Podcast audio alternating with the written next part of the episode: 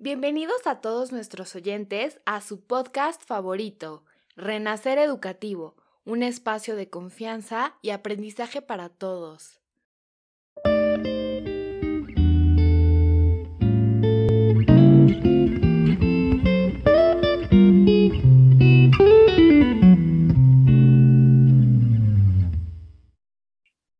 Bienvenidos a un nuevo episodio. El día de hoy estoy muy emocionada por el tema del que vamos a hablar, que es el verdadero México. El clasismo es una actitud adoptada por una persona, mediante la cual, de forma individual o en grupo, discrimina a otro, y esto por pertenecer a una clase social más baja. A través del clasismo, una persona se cree por encima de otra por tener un estatus superior, una renta o patrimonio más alto, o relacionarse con personas con cierta relevancia social mayor. Es decir, se cree mejor persona por pertenecer a una clase social mayor o superior. El clasismo no solo supone que dicho individuo se crea mejor que otro, sino que además se exteriorice. Puede hacerse a través de hechos discriminatorios o de forma verbal, desprestigiando a quien creemos que está por debajo de nosotros en la escala socioeconómica. Y bien, para eso traemos a unas invitadas increíbles que nos van a platicar más acerca de este tema. En primer lugar tenemos a Jimena Balbuena, estudiante de la Facultad de Derecho en la Universidad Autónoma del Estado de México. Pertenece al colectivo feminista WODEC, luchando por los derechos de todas y todes. Y por otro lado, tenemos a Andie Moreno, estudiante de la licenciatura en Ciencias Políticas en la Universidad Autónoma Metropolitana, activista feminista en pro de la paridad y equidad de género, con estudios extracurriculares en creación de políticas públicas, derechos humanos y negociación política. Y bien, chicas, me gustaría preguntarles cómo están el día de hoy. Hola, Fer, muy bien, gracias contenta de estar hoy aquí. Muy bien, Fer, igual este, aquí en la mañana y con toda la actitud de poder estar aquí contigo. Muy bien, chicas, muchas gracias por estar el día de hoy aquí. La verdad es que va a ser un episodio padrísimo y sobre todo por las fechas de septiembre que vienen en unos dos, tres días. Y pues la verdad es que me gustaría introducir un poco al tema diciendo que en nuestro país el racismo y el clasismo, entre otros tipos de violencia, están prácticamente normalizados. En nuestro país, lo único que no discriminamos es la discriminación. Vale la pena mencionar que desafortunadamente, así como en Estados Unidos existe una relación entre las razas y el poder adquisitivo, este fenómeno se repite en nuestro país, con la diferencia de que los oprimidos, en este caso, son la mayoría. Además, lo más preocupante de todo esto es que la discriminación en México no se debe a una sola causa, sino a una extensa lista de características no necesariamente raciales. Por otro lado, las alteraciones corporales como los tatuajes, las perforaciones y las esclarificaciones también se añaden a esta lista, que en pleno 2021 resulta bastante retrógrada. En México el racismo está muy ligado al clasismo, que es el trato diferenciado en función del nivel socioeconómico de las personas. Las personas en situación de pobreza enfrentan no solo la escasez de recursos económicos, también la marginación por parte de la sociedad, la falta de acceso a educación y de oportunidades de trabajo, lo que crea un ciclo de pobreza difícil de superar. En conclusión, el racismo y el clasismo en México existe, en ocasiones de forma discreta y desapercibida, pero casi siempre están presentes. Y bueno, chicas, vamos a empezar a platicar un poco más acerca de este tema después de esta introducción. Me gustaría saber, eh, ¿por qué creen que se ha desarrollado el clasismo en México? A mí me gustaría responder a tu pregunta tomando en cuenta el origen histórico del el mismo clasismo, porque pienso que si se ha desarrollado es porque ha estado inmerso en nosotros desde que nacemos. Si, nosotros recordamos un poco cuando, cuando nos conquistan, nos imponen este sistema de castas en donde los peninsulares, que eran los europeos, los altos, los de ojo azul, estaban en la cúspide de la pirámide y hasta abajo estaban los, los indios, las personas que no tenían oportunidades, que ni siquiera tenían voz dentro de la sociedad, las que eran obligadas a pagar un, dote a la corona española, ¿no? Entonces, desde este momento es que la sociedad empieza a relacionar lo blanco con la persona que tiene dinero, con la persona que va a mandar, a quien tengo que hacerle caso, a quien voy a venerar. Y hasta abajo voy a poner a quien no tiene voz. Y desde este momento es que se origina que las personas tengan esta forma de pensar. Entonces, para nada es, es nuestra culpa, claro, sin quitarnos responsabilidad, obviamente, de nuestros actos, pero no es nuestra culpa que hayamos nacido en este contexto histórico en donde relacionamos lo blanco con lo bello, lo, lo oscuro, lo, la tez morena con algo económicamente bajo. yo quiero hablarte sobre la estrecha relación que tiene la raza con el clasismo, ¿no? No podemos hablar eh, de racismo y de clasismo como dos cosas separadas, ya que en conjunto, pues, forman esta discriminación. Eh, exacto, cuando hablamos en la, en la historia de nuestro mestizaje, nos damos cuenta que la situación en México eh, fueron momentos raciales en, el que los indígenas ya eran discriminados por su color de piel, por su forma de pensar, y se les implantó esta idea de que lo que traían eh, los blancos era lo correcto, ¿no? El, mestizaje lo que viene a hacer es que adhiere todas estas ideas, todas estas prácticas culturales blancas y las hace ver como correctas. Entonces, nuestra sociedad crece con esta, con esta idea, con estas prácticas de, ¿sabes qué? Si el color de tu piel es eh, moreno, tú debes ser una persona mestiza. Y las mestizas, como estaban hasta abajo de la clasificación social o de los extractos sociales, pues son las que roban, son las que no tienen educación, son las que no pueden opinar, son los que no pueden ocupar puestos políticos. Entonces deja a las personas blancas que que ellos hagan cargo de todo esto porque ellos son los inteligentes, son los que nos vinieron a mostrar lo que se debía hacer en la sociedad o cómo nos debíamos de comportar. Ya estando al siglo XXI, creo que nos hemos llenado de más prejuicios. Todo lo extraño que, que es a lo correcto que vemos del pensamiento blanco como es Europa o Estados Unidos, eh, ya no cabe dentro de nosotros. Entonces, siendo un país moreno, mestizo, no, no sabemos aceptar a la gente morena. Eh, la discriminamos, incluso como hablabas tú, los tatuajes, cosas ajenas que no hayamos visto, es como, no, no, no, no está bien, hasta que lo vemos que países eh, lo están sacando, lo están aceptando. Hasta ese momento sabemos aceptar las cosas de, de ser diferentes. Algo que mencionan aquí que es muy importante eh, exponer en estos momentos, sobre todo que viene el 15 de septiembre, que todos están de México en la piel y que amamos y que nos... Que la verdad es que somos muy hipócritas, no amamos, porque si amáramos, valoraríamos la historia cultural que tenemos, que ojo, no estoy diciendo que todos seamos así, pero la mayoría de nosotros en ciertas ocasiones hemos negado nuestra historia. No hay que negar eh, nuestra historia prehispánica, todo lo que pasó antes de la conquista, los ritos que se hacían, el por qué hoy festejamos el Día de Muertos, por qué hoy festejamos eh, muchas cosas, por qué en algunos eh, barrios, por ejemplo de Xochimilco, se siguen haciendo ciertas festividades.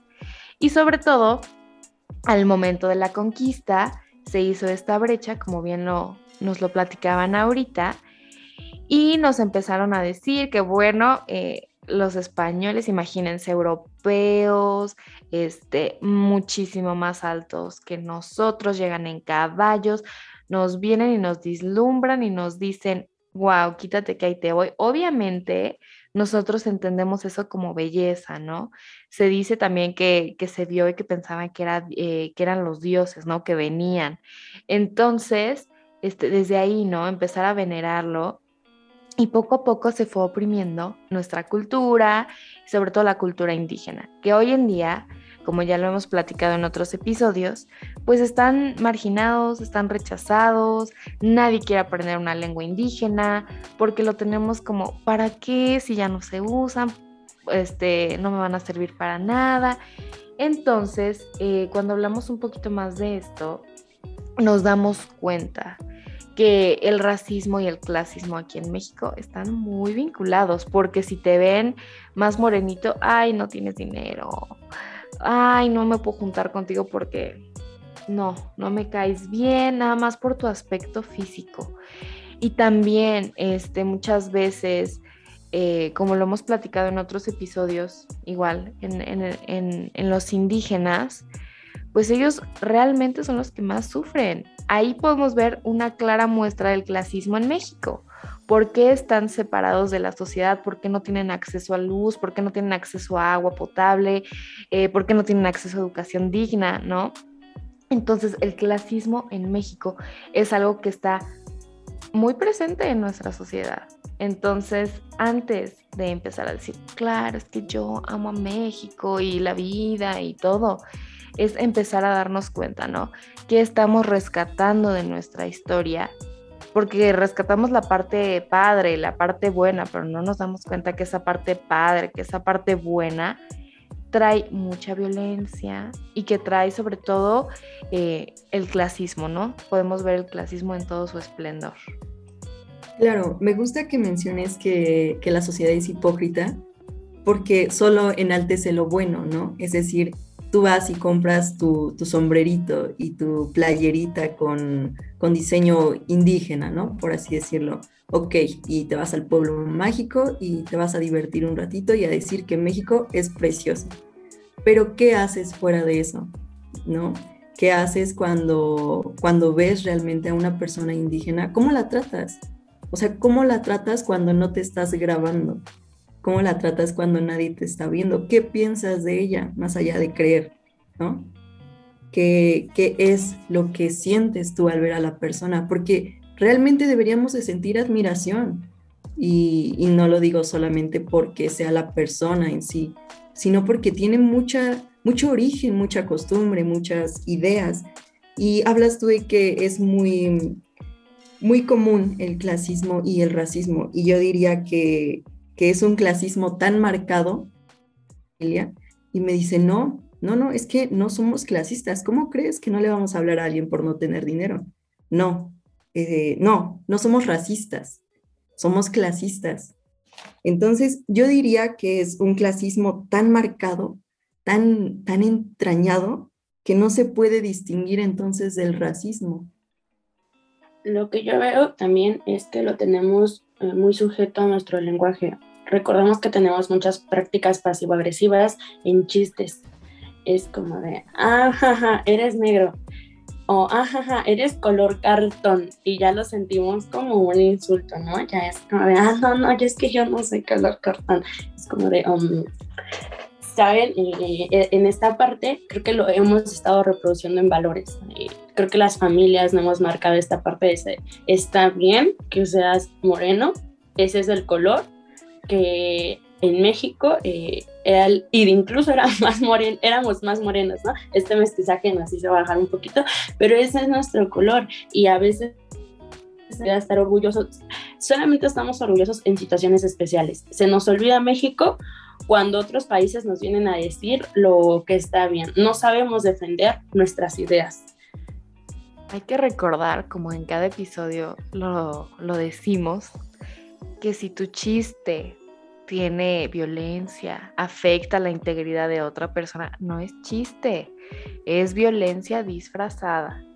Pero bueno, retomando un poco lo que dicen, es muy cierto, es muy cierto esto que, que decimos de que somos una sociedad hipócrita, de que tenemos tan normalizada la violencia en México, tanto verbal como física, que es muy lamentable, este, que se nos olvida, que se nos olvida, que nos eh, ciegan nuestros privilegios, nos nublan nuestros privilegios y pues eh, se nos olvida que hay otras personas que, que están ahí, que sí sufren más a profundidad de este clasismo.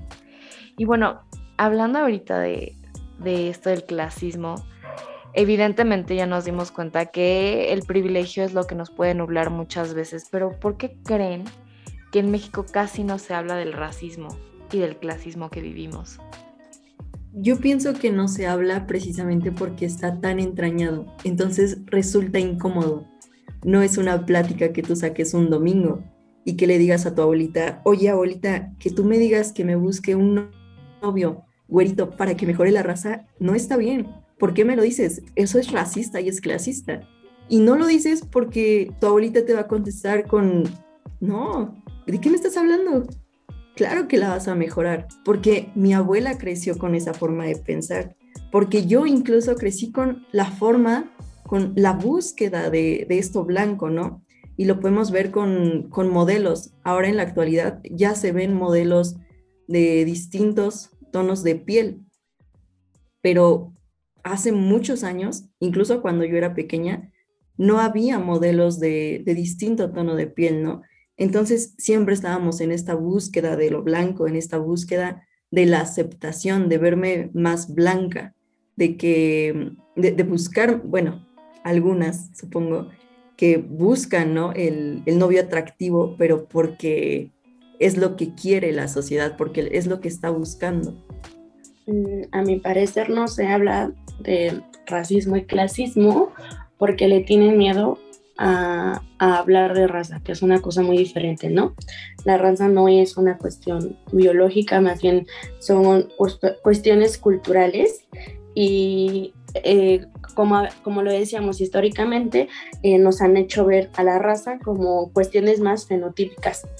Entonces, al momento de en, que queremos hablar de racismo o e, estos términos en cómo los estamos utilizando mal, creo que los confundimos, no, no sabemos conceptualizar bien y caemos en, en, un debate en el que nos es incómodo, como nos, nos mencionaba antes Jime, el poder hablar de cómo, incluso cómo te sientes tú, ¿no? Porque normalmente es en la familia, en las amistades, donde, eh, donde escuchamos estos comentarios racistas, clasistas, y se nos es complicado ponernos en choque en pensamiento. Eh, no queremos tocar el tema, ya que a lo mejor a nosotros nos van a terminar diciendo que no, que nosotros somos los morenos y por eso nos queremos defender o cosas por el estilo. Pero creo que es importante poder hablar de, de la raza no, de no de esta manera tan discriminatoria,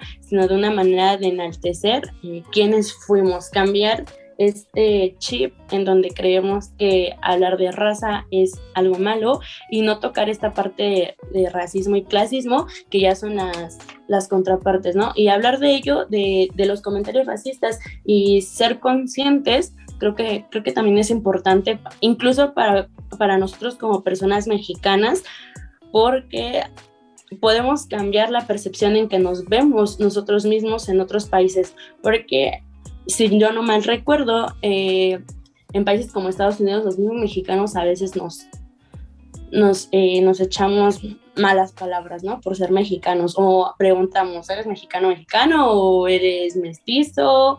Porque naciste aquí, tus papás son de allá.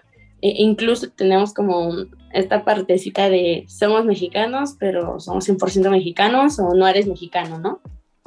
Claro, aquí mencionan unas eh, palabras, unas frases que me remontan hace algunos años, casi 20, en los que cuando estabas pequeña o pequeño o pequeña, te decían, tienes que buscar a alguien que mejore la raza.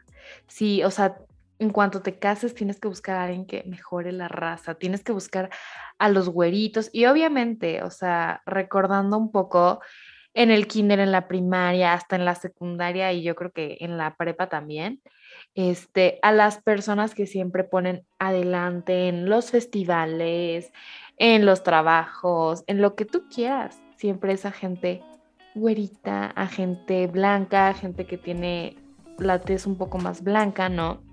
Y también hablando de esto, eh, es muy poco probable que veamos a alguien eh, gordo, como lo hablábamos en el episodio de la gordofobia, alguien gordo y a alguien que tenga la tez más morena eh, a cargo de algún negocio importante, a cargo de mucho dinero o algo así, porque se tiene el prejuicio, ¿no? De que las personas morenas, ay, pues, o te pueden robar, o son malas, ¿no? Cuando en realidad, este, pues no, no es así, ¿verdad? Pero pues estos prejuicios con los que vamos creciendo hacen que justamente el racismo y el clasismo no terminen aquí en México. Porque como hemos visto, ¿no? Em, hace unos años salió como una promoción del clasismo o algo así, en el que ponían a varios niños y que ponían de que un bebé de tez blanca, de tez eh, más clara y a otro bebé pues de tez oscura, ¿no? Entonces le decían, ¿cuál es el bueno, no? Y todos así que el blanco, ¿y cuál es el malo, no? Pues el más morenito. Y entonces a mí me hace pensar y reflexionar, ¿cómo estamos educando a las nuevas generaciones? ¿Qué les estamos diciendo? ¿Qué es lo que le estamos aportando al, al mundo hoy en día, no? Si seguir con este chip de, ay, los blancos son los buenos y los negros te van a robar, ¿no? Como eh, se utiliza este, este lenguaje, ¿no? O también lo que, lo que nos mencionaba ahorita Andie, que es esto de, ay, pues, o sea, yo no quiero sentirme como que de verdad, eh, pues soy color cartón, ¿no? Como en el chiste me dijeron, que soy color cartón. Entonces, trato de modificarme siempre para poder encajar en la sociedad. Y eso es algo que al mexicano se le da súper bien, que trata de transformarse, pero no de una manera que digas, ay, es que yo me quiero transformar porque me amo. No, es porque quiero encajar. Siempre lo hacemos con ese trasfondo de querer encajar en esta sociedad. Justo en los estereotipos de belleza también vienen de, de tendencias blancas, ¿no? Encontramos que como mujeres y como hombres vemos lo bonito, lo guapo en estereotipos blancos. Tenemos el ejemplo de Yaritza París, de Yaritza en, en, el cine, ¿no? Cuando México la vio triunfar, mmm, recibió muchos comentarios racistas, clasistas, en donde no se creía que una mujer morena eh, de esa estatura pudiera estar triunfando en, el cine. Y desde ahí vemos todo el racismo interiorizado que tenemos, porque incluso una mexicana está demostrando que los estereotipos de belleza están mal que las morenas, chaparritas como estamos en México, somos hermosas y podemos triunfar como somos. No necesitamos estarnos adaptando a estereotipos blancos, delgados, altos, porque ese no es nuestra nuestras características. Mm, el porcentaje en México de mujeres pues mide eh, unos 60 aproximadamente. Entonces, el querernos poner a 1,80, pues no, no, no creo poder alcanzar eh, ese estereotipo de belleza, incluso también en los hombres, ¿no? Los, los hombres altos, blancos, cuando llegan a México y, los ven los hombres marinos siempre se sienten intimidados, como, ay, no es que ellos son más, los más guapos, pero si vienen mujeres de Estados Unidos de otros lados, los ven como, oye, pues está muy guapo, ¿no? Son morenos, eh, son, de, son de, esta, de esta forma. Y, y, esa es la manera en la que tenemos que aprender a aceptarnos desde dónde venimos y cuáles son nuestras características que más abundan en nuestro país. Eso es lo bonito y eso es lo hermoso que tiene México. Claro, me gusta el, el ejemplo que das, Andy, de Yalitza, porque creo que las personas no visualizan el impacto que tiene este personaje, ¿no? Esta mujer, porque realmente no nos estamos centrando en lo importante, no lo estamos viendo. Estamos juzgando la actuación, ¿no? ¿Qué, vamos a saber nosotros de actuación? Eh, no estamos viendo lo que esa mujer significa para las generaciones pequeñas, como lo mencionaba Fer. No estamos viendo que para la niña morenita, chaparra, ver a alguien de sus características triunfar en ese sentido es un sí puedes, o sea, no lo veías, pero ahora ya lo estás viendo y tú puedes con lo que te propongas, tú puedes luchar en el cine y tú puedes brillar. Entonces, más allá de juzgar y de decir es que es una persona que ni estudios tiene y que no sabe actuación, por Dios, o sea, cuando nos hemos eh, preguntado sobre la experiencia, el conocimiento sobre actuación que tiene un artista de, de, Estados Unidos, ¿no? ¿Cuándo nos hemos puesto de juzgadores en el tema? Claro, y todo lo que mencionan aquí, igual lo hemos platicado un poco más en, en los episodios anteriores, que si no los han escuchado, los invito a escucharlos. Eh, y bueno, Marcelina Bautista Bautista nos platicaba, ¿no? Todo este boom que fue la interacción con Yalitza Aparicio, ¿no? Que, o sea, hoy ella sale en la revista Vogue, ella triunfa, ella, este, la película se ganó un Oscar, ella lo recibió, entonces, este, siempre viene el, el comentario de, ay, pero pues es que ella nada más salía barriendo, pues así yo también quiero un Oscar, o, ay, no, es que pues es, morenita o se lo dieron por lástima o ay, eh, también que varios actores comentaron eh, ciertas cosas muy hirientes, ¿no? Que al final de cuentas, eh, por nuestros perjuicios, emitimos comentarios que lastiman a la integridad de las personas, que lastiman su, su ser, su interior, su alma, ¿no? Que también eso es algo que, que muchas veces no nos no nos paramos tantito a, preguntarnos y a ser más empáticos de qué sentiría yo si estuviera en su lugar, ¿no? Pero bueno, aquí, este, entre lo que vamos platicando y así, me gustaría que si pudiéramos armar como un termómetro eh, de clasismo, ¿qué aspectos eh, utilizarían ustedes para decir o para detectar que estamos siendo clasistas en alguna situación de, la vida cotidiana. Yo mencionaba la búsqueda por lo blanco y supongo que una forma de detectarlo es cuestionar el por qué me quiero poner esa ropa porque la de la tienda me dijo que me veía más blanquita. ¿Por qué me quiero pintar las uñas del color que la, la de las uñas me dijo que se me iba a ver una mano más blanca? ¿Por qué lo quiero buscar? Cuando realmente esa no es la idea de, la colorimetría, me parece que se llama, que es buscar la ropa, el color que te favorece, no realmente la ropa que te hace ver blanca, no es el objetivo. Y creo yo que una forma de detectarlo es cuestionarnos mucho el por qué nuestra apariencia influye de una manera directa con las oportunidades que tenemos porque en un trabajo, en su anuncio dice buena presentación, ¿no? Cuando realmente lo que están diciendo es que seas güerito, que estés atractivo, que la gente te vea en mi empresa bien. Que, ¿Por qué hace unos años, ahora ya no se usa? Porque hace unos años se pedía foto en el currículum? ¿Por qué se pedía que, que te exhibieras? ¿Por qué, ¿Por qué el jefe quería verte? cuando lo que realmente interesa son tus capacidades. Contrátame por lo que soy capaz, por mis estudios. Entonces, creo yo que una forma de detectarlo es de manera cotidiana el cómo pienso yo, el cómo piensan las personas que me rodean y el cómo quiero que esto me afecte en mi forma de ver a las personas. Para mí el detectar el clasismo y el racismo es cuando empiezas a pensar, porque incluso a veces te vienen pensamientos, ¿no? La, la, la deconstrucción es un proceso de, de toda la vida en, en, muchos sentidos. Cuando empiezas a pensar eh, en una persona y la juzgas, ¿no? Sin antes conocerla, eh, le empiezas a ver el color, no, no tiene dinero.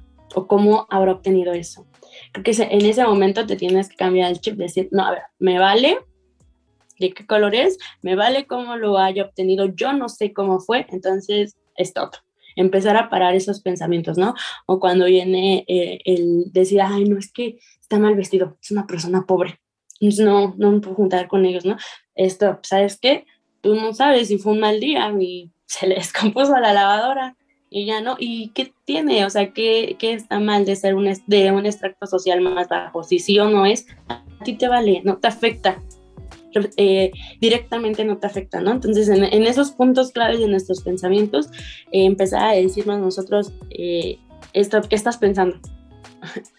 ¿Qué es lo que está diciendo tu mente? ¿Y de dónde es que te trae este pensamiento, ¿no? Cambiar ese chip. Sí, este, como ustedes bien lo dicen, es importante la deconstrucción y la deconstrucción es durante toda nuestra vida y es cuestionarnos, ¿desde dónde viene esto que estoy diciendo? ¿Viene desde algo eh, de mi sistema de creencias o viene desde algo que realmente eh, lo comprueba la ciencia o lo comprueba lo que ustedes quieran, ¿no? Pero es estarnos cuestionando constantemente qué es lo que pensamos y qué es lo que vamos a replicar, porque lo que replicamos, el lenguaje, viene a partir de imágenes y estas imágenes crean ideas y esas ideas después salen eh, a través del lenguaje, ¿no? Entonces hay que empezar a cuestionarnos un poquito más y tienen razón, esto de, nuestro sistema de creencias, ¿no? De, preferir siempre lo blanco, de preferir siempre...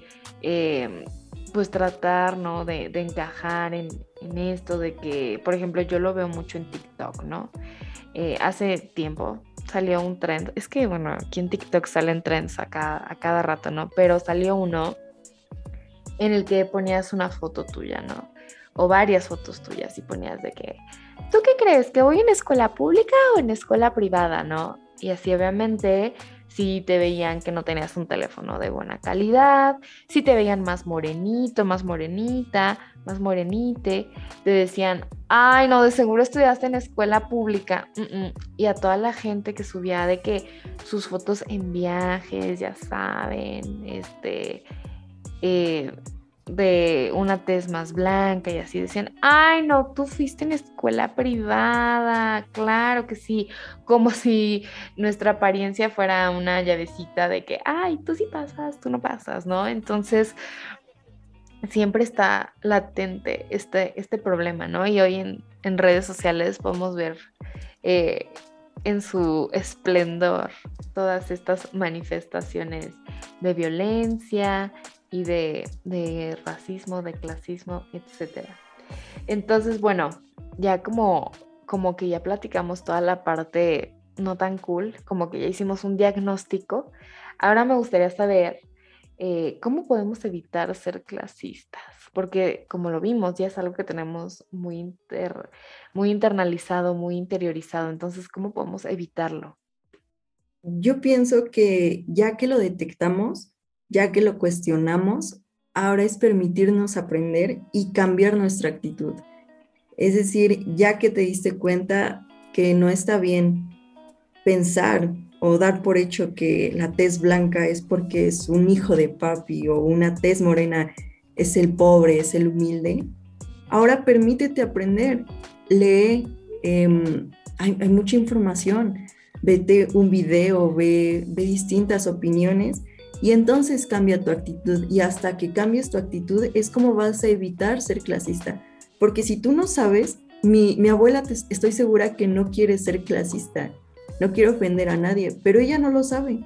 Ella no sabe que, es, que puede herir a alguien, que puede lastimar a alguien con su comentario de, ay hija, hoy te ves muy morenita, ¿no? Entonces, solo se va a evitar cuando seamos conscientes al actuar y cuando decidamos no ser eso, cuando, cuando querramos cambiar y mejorar y decir, ok, fui criada así, pero yo no quiero que, que las generaciones que vienen después de mí sigan creyendo que la persona morenita es morenita porque es pobre o es pobre porque es morenita, porque es un círculo sin, sin final, ¿no? Entonces yo pienso que, que, es totalmente un cambio de actitud consciente. Yo creo que es un llamado a, todos los actores y los sectores de la sociedad, ¿no? Ya que sí lo tenemos individualmente, pero también colectivamente es algo que hemos estado replicando. Y cerca de contribuir, creo que más bien es el, etiquetar a las personas y polarizar eh, estos sectores, ¿no? Es decir, en este extracto son los que son más discriminados porque Normalmente clase media, clase alta, sí sufren de esta discriminación, pero no tanto como los extractos más bajos o la clase social más baja. Entonces, el evitar el clasismo creo que es el empezar a cambiar tu, tu pensamiento de, sabes que no hay clase buena ni clase mala, porque es empezar a decir el pobre es pobre porque quiere.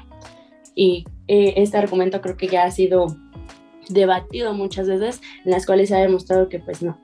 Y no tiene que ver nada la raza, ni el color de piel, ni, los, ni las características que tengas con tu situación económica. No asumir cosas de las cuales no sabes y preguntártelo constantemente, ¿no? Eh, en, el momento en el que vayas a emitir una, una cuestión, tú preguntarte, ¿sabes qué? ¿Qué es lo que estoy tomando en cuenta?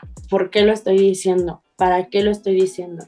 Y en cuestiones sociales, yo creo que evitar el clasismo es empezar a hablar de la raza, pero no de la raza como algo malo, sino como algo bueno y estar conscientes de cuál es nuestro contexto histórico, porque muchas veces se nos olvida, eh, no lo tenemos tan marcado que nuestras generaciones por eso están creciendo de esta manera. Entonces, si en las escuelas empezamos a hablar de, de, la raza como, como algo bueno, si empezamos a cambiar nuestros estereotipos de belleza, los estereotipos de cuál es lo bueno y cuál es lo malo, creo que eh, es una buena batalla contra el clasismo y el racismo. Claro que sí, aquí me gustaría incluir algo que, que yo en lo personal utilizo en mi sistema de creencias, ¿no? Que es detecto, admito y corrijo, porque evidentemente esto va a seguir, o sea, esto va a seguir y la deconstrucción va a seguir y nos vamos a dar cuenta así de, la regamos mucho aquí, acá también. Entonces, detectar, detectar es ver, eh, cuestionarme, sistema de creencias. Eh, admitir, que es la parte más complicada. Admitir que la neta sí, la neta sí la he regado, la neta sí he sido clasista, la neta sí he sido racista, eh, gordofóbica, etc. Y después corregir qué estoy haciendo, ¿no? Evidentemente el pasado ya no se puede cambiar, pero lo que hoy eh, yo hago, ¿no? Eh, ¿Qué, le voy a dejar a la humanidad? ¿no? Le voy a dejar eh, lo mismo, la misma basura que hemos estado cosechando, o eh, voy a dejar algo nuevo, un proyecto nuevo, una transformación, algo más trascendental. Entonces, así es, yo creo, como podemos evitar, eh, bueno, no como evitar, pero podemos detectarlo, admitirlo, corregirlo y este, bueno, evitar ser clasistas, pues viene más que nada como en, esta parte, ¿no? De detectar cómo estoy, analizarme, eh, hacerme un análisis constante de qué, de qué, qué está en mi cabecita, ¿no? Porque eso es lo que voy a replicar. Y bueno, ya como para ir cerrando, este, me gustaría preguntarles, ¿qué le recomendaría a una persona para comenzar a deconstruir su pensamiento eh, del clasismo y del racismo? Es admitir que no, no fue nuestra culpa crecer dentro de este contexto. Y vuelvo a decir, no es nuestra culpa, repito, sin restarnos responsabilidad de nuestros actos, pero no, es, no fue nuestra culpa que de pequeños nos enseñaran a juntarnos con los niños güeritos, con los niños bonitos, ¿no? Con el niño de kinder que estaba bonito, con el niño de la primaria. No fue nuestra culpa que el maestro haya agarrado de favorita a la niña güerita, a la niña de ojito verde. Mm, claro que eso no fue nuestra culpa, pero sí va a ser nuestra culpa si yo le dejo de hablar a alguien o no interactúo con alguien porque es de tez morena. Porque, ay no, porque, no, ¿qué van a decir de mí? Porque me van a ver contigo, ¿no? Entonces, yo creo que es aceptar que no es nuestra culpa, pero sí nuestra responsabilidad cambiar nuestras actitudes y tratar de mejorar. Y me gustaba mucho lo que dijo Andy hace un momento de mm, el comentario, ¿no? De el, el racismo inverso existe. No, obviamente no existe, porque lo que tú sufres por ser güerito y porque te cobraron de más en la tienda porque te vieron güerito no es racismo inverso. Eso simplemente fue una discriminación por color de piel, pero no puedes comparar eso con todo el racismo y con toda la estructura que viene detrás del racismo, porque evidentemente el racismo va más allá de una discriminación de piel. Em, yo creo que el empezar a corregir nuestros vicios, pues recordemos que esta estructura racial eh, se crea por medio de ideas y de ideas concebidas a lo largo de, nuestra vida, ¿no? Entonces, empezar a, educarnos, como lo dijo antes Jime, eh, concientizarnos de, qué es lo bueno, eh, más bien, no qué es lo bueno, sino qué es lo que existe y que no podemos estar en constante comparación ni culparnos, porque toda la vida hemos eh, emitido comentarios racistas o clasistas, más bien empezar a trabajar y educarnos en ello, ¿no? Y ponernos igual un, un trabajo de, todos los días de analizar nuestro lenguaje, porque en nuestro lenguaje escondemos mucha discriminación, no solo clasista, racista, eh, homofóbica, sexista, eh, gordofóbica. Entonces, cuando te, te, sientas tantito o cuando te paras tantito y dices, ¿sabes qué, qué dije? Creo que es el momento de construcción adecuado. Y no solo eso, sino también en tus actitudes. Eh, el decir, no, porque estoy actuando así con esta persona? No, no está bien. Voy a cambiar. No te culpes porque no lo puedas hacer al instante, al minuto, porque está bien, o sea, son ideas y prejuicios implementados desde, desde nuestra niñez que hemos aprendido y se han ido reforzando. Entonces, el cambiar y educarnos es, es un trabajo de todos los días, no se hace de un día para otro y va a costar y va a doler y te vas a poner los, las gafas de sabes que estaba mal todo lo que había hecho y en algunos momentos te vas a sentir hasta culpable, pero está bien, o sea, el perdonarse, el haber emitido esto y por concientizarte, creo que ya lo es un pasito hacia adelante de, de algo bueno que puedes poner de tu vida a la sociedad. Claro que sí, yo creo que todo esto que nos mencionan ahorita es muy importante tenerlo presente en, nuestra vida diaria para poder hacer realmente un cambio en nuestra sociedad actual y en las eh, generaciones que vienen detrás de nosotros, que es lo más importante. Y bueno, chicas, eh, antes de terminar, me gustaría dar un mensaje a todos los que nos están escuchando y que están próximos a festejar el 16 de septiembre. Eh, la verdad es que el nacionalismo la identidad nacional es algo que nos hace falta trabajar. Y lo podemos trabajar a partir de la historia, a partir de conocer, a partir de estudiar. Entonces, no dejen de estudiar, no dejen de conocer, no dejen de construirse, no dejen de analizar y de convertirse todos los días en mejores eh, ciudadanos. Eh, soy fiel creyente de que la educación transforma al mundo entonces siempre hay que buscar eh, ser mejores todos los días.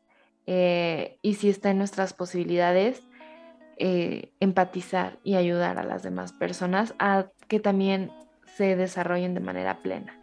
Y bueno, chicas, ¿dónde podemos seguir todos sus proyectos? A mí en, en Instagram estoy como Jimena Balbuena M y ahí me pueden, me pueden encontrar. A mí me pueden encontrar en Instagram como andie.bm y en TikTok con temas de feminismo como andie-moreno. Padrísimo, muchísimas gracias chicas y nos seguimos escuchando en un siguiente episodio.